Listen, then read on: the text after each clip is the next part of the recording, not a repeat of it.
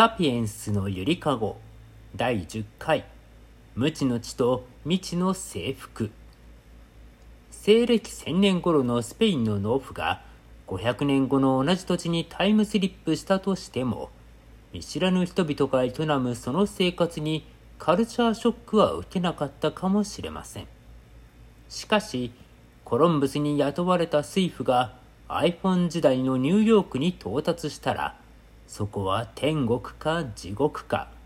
全くの異世界に見えることでしょう。人類は認知革命や農業革命の前後で全く異なって見える社会を形成し人口と財と消費カロリーは飛躍的に拡大しました。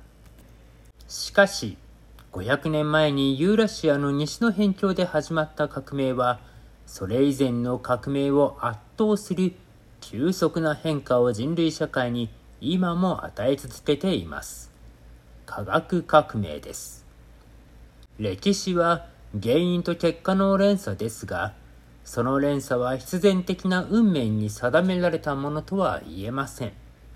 そこには常に偶然性が宿り、仏教やキリスト教やイスラム教ではなく、ゾロアスター教やミトラ教やマニ教が三大宗教と呼ばれていた可能性を否定する絶対的な根拠はありません。同様に、科学革命が中国やインド、イスラム社会や中米ではなく、ヨーロッパで起きたことにも絶対的な必然性はありません。この地が中国やインドやギリシャローマの諸学を吸収したイスラム世界や大西洋を挟んで南北アメリカ大陸に接していたことが偶然のきっかけとなったのです。近代科学にはそれ以前の地の体系と全く異なる3つの形式があります。それは1、真理について無知であることを自覚し、2、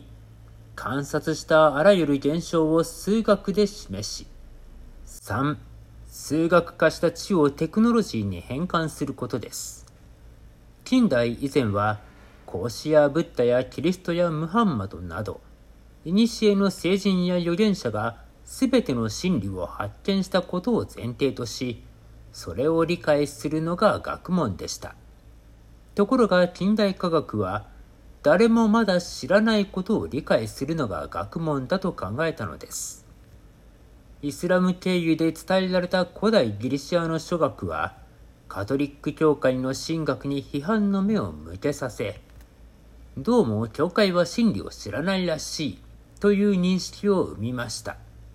それはやがて、キリスト教自体が真理を知らないらしいという認識や、神様ご自身が真理を知らないらしいという認識にまで至り、人間こそ無限に広がる未知を知りうる唯一の存在だという新たな信仰をヨーロッパに作り出します。でも、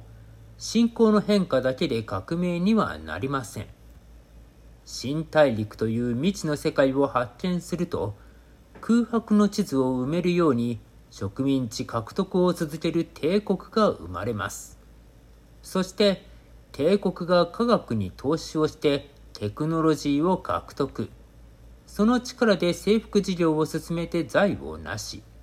さらに研究に投資をするという循環が成立します。科学と帝国主義のコラボレーション。それが科学革命だったのです。